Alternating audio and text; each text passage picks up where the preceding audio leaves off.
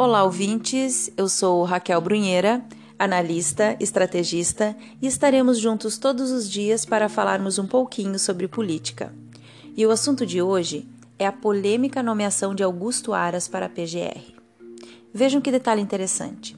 Um dia antes da nomeação de Aras, um grupo de procuradores pediu demissão em massa, alegando discordar das atitudes da antiga PGR Raquel Dodge.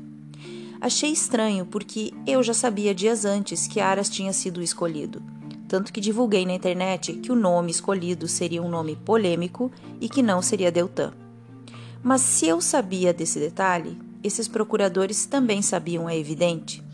Então, por que se demitiram se sabiam que Raquel Dodge estava saindo do cargo? Ao meu ver, ficou evidente que se demitiram por não querer trabalhar com Augusto Aras. Então, o que Aras fez? Ele também percebeu isso e lançou um convite aos demitidos para que voltem a trabalhar com ele. Agora chegou a hora da verdade. Vamos ver se eles se demitiram mesmo por conta de Raquel Dodge ou se apenas correram de Augusto Aras. E mais um detalhe: esse grupo fez duras críticas à escolha de um nome fora da lista tríplice. Eles querem um deles no comando a qualquer custo, e nós até imaginamos o porquê. Aras ganhou um ponto comigo. Chegou arrancando as máscaras e derrubando o pessoal de cima do muro.